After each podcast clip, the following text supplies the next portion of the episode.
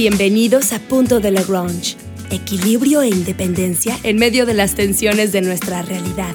Presentado por Pepe Bustamante.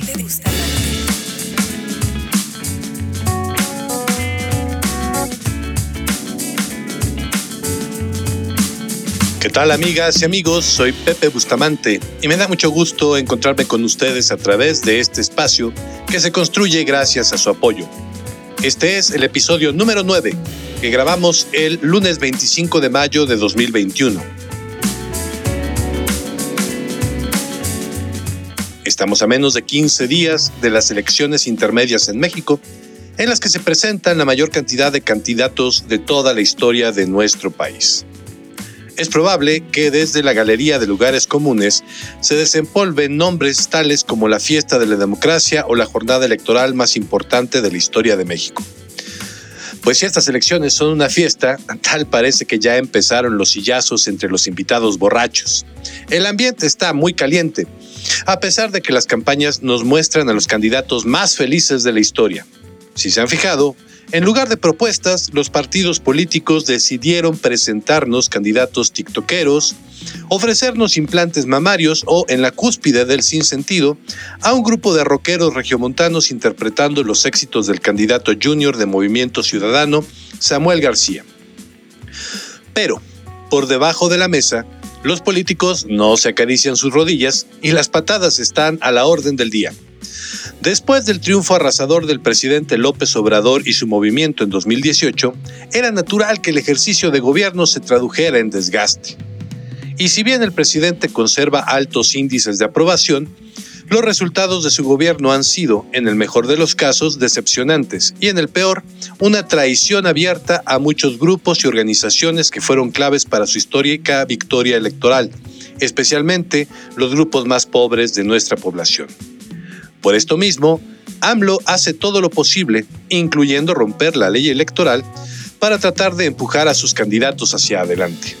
Por su parte, la alianza opositora compuesta por el PRI, PAN y el PRD, y por otro lado Movimiento Ciudadano, se montan en los evidentes errores del gobierno para presentarse como la alternativa del más vale malo por conocido, hasta hace un par de meses, mucha gente estaba convencida de que Morena tenía todo para repetir su triunfo arrasador, conservar la mayoría calificada en la Cámara de Diputados y aumentar su influencia territorial, ganando casi todas las gubernaturas en disputa. Sin embargo, en el momento en que dieron inicio las campañas a nivel local, las cosas dejaron de ser tan brillantes para el presidente y su humor comenzó a cambiar para mal. De modo que lo que tenemos el día de hoy es un escenario de tormenta, pues ante la posibilidad de que el grupo gobernante pierda posiciones, influencia y poder, es esperable que vivamos un escenario inédito de conflicto postelectoral alentado por quien detente el poder. México mágico, pues. ¿Cómo es posible que en medio de tanta tensión las campañas luzcan tan irresponsablemente irrelevantes?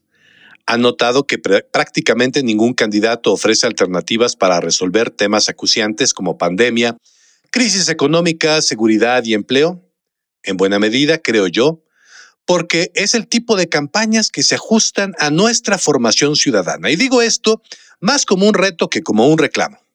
Porque no es casualidad que la mayor parte de los mexicanos esperemos que quien llegue al poder sea alguien que resolverá, como por arte de magia, todos nuestros problemas sin exigirnos ni trabajo ni compromiso. O al menos esperamos que nos caiga bien.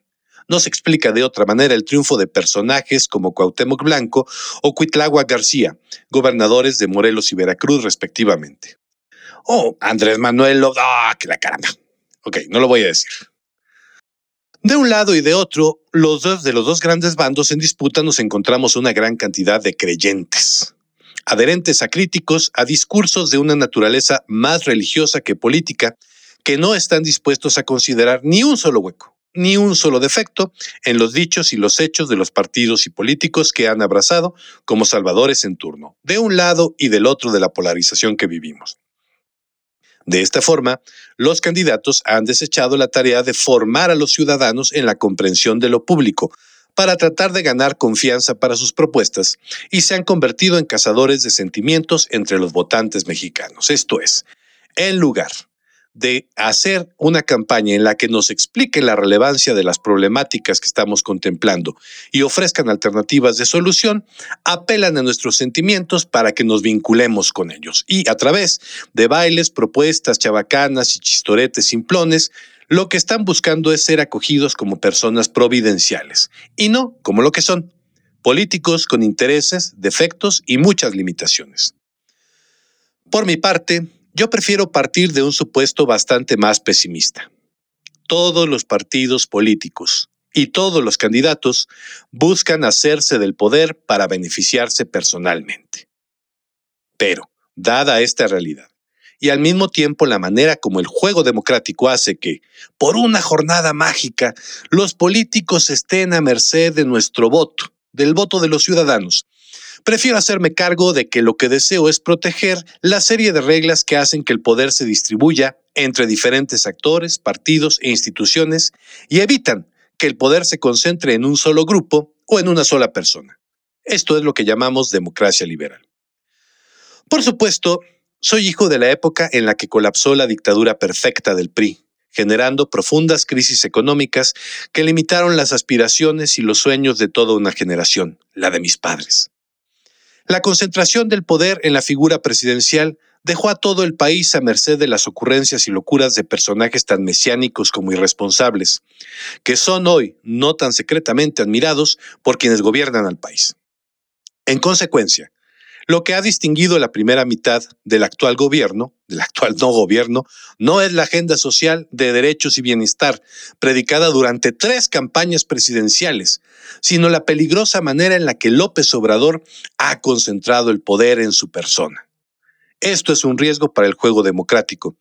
Y esto es similar a lo que vivía en Caracas entre los años 2005 y 2007, cuando el periodo chavista, el proceso chavista, se profundizó y se afianzó al grado de que no ha sido posible retirarlo del poder. Sin dudarlo ni tantito, votaré el próximo 6 de junio por los candidatos de la alianza opositora. Y lo haré como lo dijo Jorge Castañeda, tapándome la nariz por apoyar a un partido por el cual nunca he votado, ni imaginé votar, que es el PRI. Votaré consciente de que estos partidos, PRI, PAN y PRD, han optado por nadar de muertito durante estos años, agazapados frente a la amenaza de ser exhibidos y vapuleados en el Tribunal Popular de las Mañaneras, frotándose al mismo tiempo las manos ante la destrucción institucional que los puede beneficiar en cualquier momento cuando López Obrador, por una razón u otra, deje el poder. Votaré por estos candidatos con la esperanza de quitar al presidente la posibilidad de determinar acciones insensatas, desaparecer instituciones, atacar órganos autónomos sin debate y sin que sus propuestas sufran la modificación de una sola coma. Votaré para que los intereses de los partidos tradicionales, cuya pobreza de resultados y corrupción rampante fueron el caldo de cultivo para que el hartazgo de 30 millones de mexicanos dieran todo el poder a un populista, narcisista, incompetente irracional, se conviertan en un dique para sus aspiraciones. Votaré por defender de la marejada morenista la autonomía de los últimos tres bastiones del andamiaje institucional de limitación al poder político que tenemos en México la Suprema Corte de Justicia, el Banco de México y el Instituto Nacional Electoral. Votaré para forzar al presidente a adoptar ese carácter pragmático que sus cercanos dicen que tiene y que utiliza con maestría cuando se ve obligado a negociar. Votaré para que no queden impunes los corruptos, ni los del pasado ni los del actual gobierno, y para que se castigue a los responsables de la tragedia de la línea 12 del metro y para llamar a cuentas a quienes criminalmente decidieron no hacer nada frente a la tragedia que llegó a nuestro país junto con la pandemia del COVID-19. Sobre todo, votaré por mantener mi derecho a participar en las decisiones públicas, en lo que me interesa y concierne.